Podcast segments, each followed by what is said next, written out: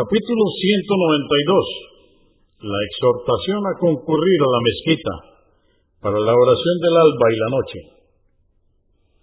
1071. Narró Usman ibn Afán, que Alá esté complacido con él, que el mensajero de Alá, la paz de con él, dijo, quien haga la oración de la noche en congregación es como si hubiera rezado la mitad de la noche, y quien haga la oración del alba en congregación es como si hubiera rezado toda la noche.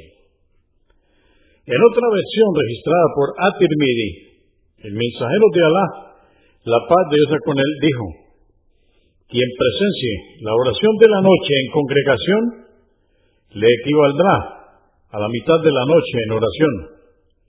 Y quien presencie la oración de la noche y la del amanecer en congregación, le equivaldrá a toda la noche en oración.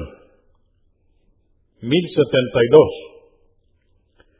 Narró Abu Huraira, que Alá esté complacido con él, que el mensajero de Alá, la paz de Dios con él, dijo, si supieran las virtudes que tienen las oraciones de la noche y del amanecer en la mezquita, vendrían, aunque fuese gateando. Convenido por Al-Bukhari, volumen 2, número 116, y Muslim, 437.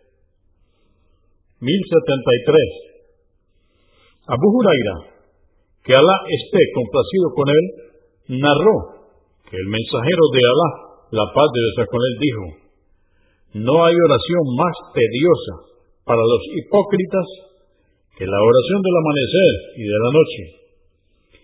Si supieran lo que hay en ella de beneficio, vendrían, aunque fuese gateando.